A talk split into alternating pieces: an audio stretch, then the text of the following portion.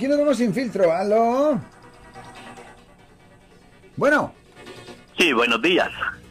Sí, caballero, tiene una pregunta, por favor, para el licenciado Alex Cross.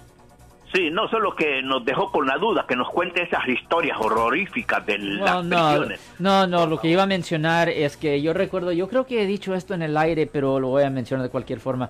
Yo recuerdo una vez yo estaba, no en la prisión, estaba en la cárcel de San José. Yeah. Y yo estaba ahí para visitar a un cliente que eh, había supuestamente había cometido una falta muy violenta. Y la cosa es que ahí en las cárceles los tienen a, a- a a las personas en custodia en diferentes uniformes, rojos, amarillos y verdes, generalmente con los verdes a las personas que no cometieron faltas tan serias, los amarillos más serios y los rojos que eh, los asesinos, violadores y cosas así, Really? personas que potencialmente se están, la se- gente. se están enfrentando a vida en prisión.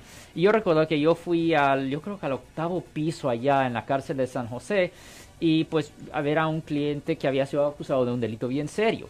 Y la cosa es que normalmente tienen a los prisioneros oh, guardados y todo esto. Bueno, yo entro y voy a, estoy en el pasillo y pasan como 10 muchachos Ah, dude. al par mío sin sin ah, sin esposa sin nada Oh. todos en, rojo y yo solo ah, ah, mirando así viendo ¿sabes qué?